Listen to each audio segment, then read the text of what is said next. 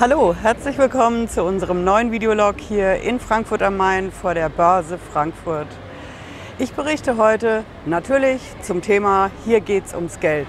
Konkret ums Geld in Sachen Finanzamt.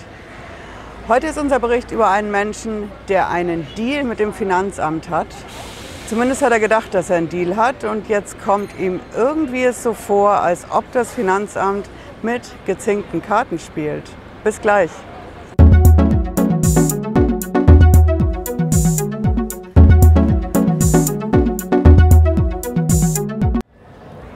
Hallo, ich bin Patricia Lederer. Ich bin Rechtsanwältin in der Frankfurter Steuerrechtskanzlei Lederer Law. Und ich sage ganz herzliches Hallo hier aus Frankfurt am Main vor der Börse Frankfurt. Wir haben hier einen traumhaften Sonntag und deswegen ist hier relativ wenig los bei Bulle und Bär. Mein Thema ist heute, ich berichte von einem Menschen, der einen Deal mit dem Finanzamt hat. Zumindest hat er gedacht, er hat den Deal. Und jetzt kommt es ihm so vor, als stimmt da was nicht, denn der Deal fliegt ihm im Nachhinein um die Ohren. Was ist da konkret los? Das ist ein Mensch, der hat eine Gastwirtschaft. Ja, die Gastwirte stehen andauernd im Visier vom Finanzamt und der Steuer. Das liegt daran, dass die Bargeldumsätze haben und die Bargeldumsätze verleiten angeblich, so ist das Vorurteil ja, zum Betrug bei der Steuer. Das hat uns der hessische Finanzminister die letzten Wochen auch immer wieder verkündet und deswegen geht es auch heute wieder um einen Gastwirt. Dieser Gastwirt hat eine Betriebsprüfung. Das ist ein paar Jahre her. Bei der Betriebsprüfung, da ging es konkret um vier Jahre. Als die Betriebsprüfung war, war das Ganze schon nicht so erfreulich. Es wurde mit großen Zahlen vom Finanzamt hm, hantiert. Es gab Megaschätzungen zu diesen Schätzmethoden, die das Finanzamt bei der Prüfung macht. Habe ich auch ein Video gemacht. Ähm, da ist die Lage dann ein bisschen eskaliert. Das Finanzamt wollte natürlich einen Megabetrag haben für hinzugeschätzte Umsätze. Am Schluss hat man sich geeinigt, das Finanzamt zusammen mit dem Steuerberater, zusammen mit dem Menschen auf einen ganz bestimmten Betrag. Der wurde dann mehr oder weniger direkt bezahlt. Er musste den Kredit dafür aufnehmen, aber er hatte zu dem Zeitpunkt, dachte er, die Garantie, dass das Finanzamt die Akte dann zumacht.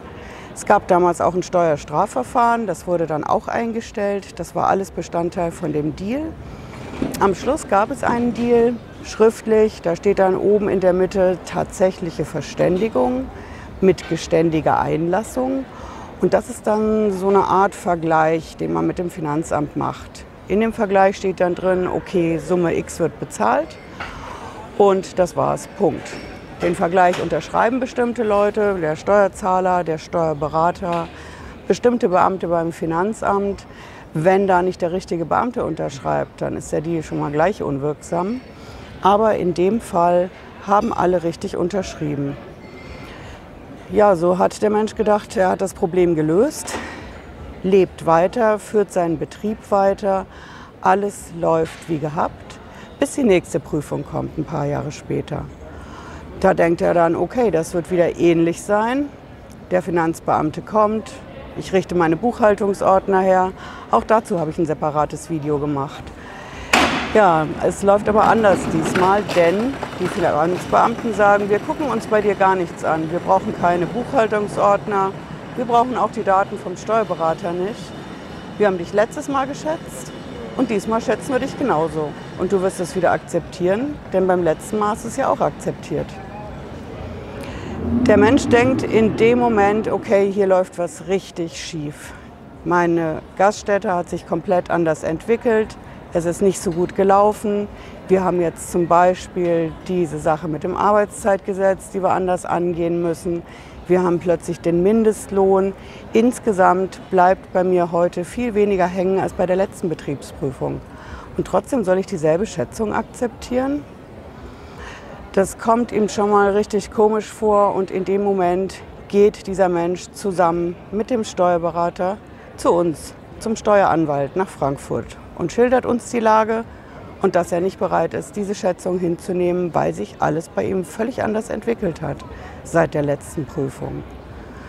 Ja, wir haben natürlich dann alles weitere gemacht, den ganzen Formalkram, Einspruch eingelegt, vorher gab es noch einen Prüfungsbericht. Viele Papiere sind hin und her gegangen. Am Ende steht der Verwaltungsakt mit den Steuerbescheiden und der Entscheidung des Finanzamts. Wir akzeptieren deinen Einspruch nicht. Wenn du damit nicht einverstanden bist, dann klag halt. Wir haben dann geklagt und bei der Klage, da stellt sich dann raus, okay, wir bekommen als erstes natürlich das Grundrecht auf rechtliches Gehör. Auch dazu habe ich ein Video gemacht.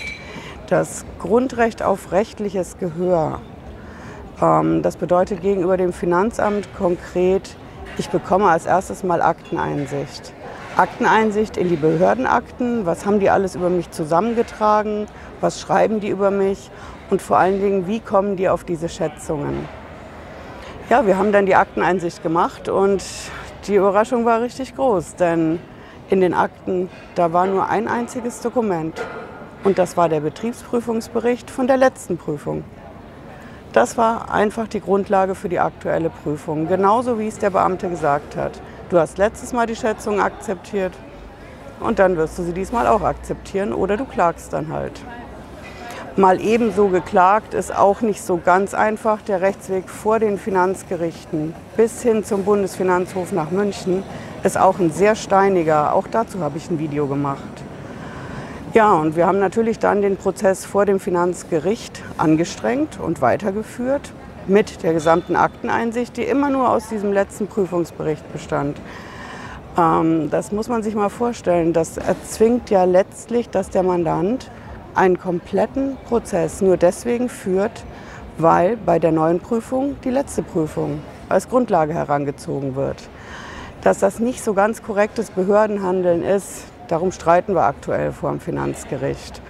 Und vom Bundesfinanzhof aus München haben wir zwischendurch eine echt gute Entscheidung bekommen. Der hat nämlich klipp und klar gesagt, wenn ich einen Deal mit dem Finanzamt mache und im Nachhinein stellt sich raus, dass der Deal falsch war, dass ich getäuscht worden bin, Thema gezinkte Karten, dass auf jeden Fall die Grundlage für diesen Deal, die Geschäftsgrundlage, wie es im Rechtssprech heißt, dass das weggefallen ist, dann kann ich diesen Deal anfechten. Und genau das haben wir gemacht. Ich werde natürlich hier weiter berichten, wie das weitergeht mit diesem Rechtsstreit. Und ja, bis dahin sage ich mal herzliches Dankeschön für die Aufmerksamkeit. Lassen Sie mir gerne ein Däumchen hoch da, einen Kommentar, auch gerne ein Abo und bis zum nächsten Freitag. Ciao.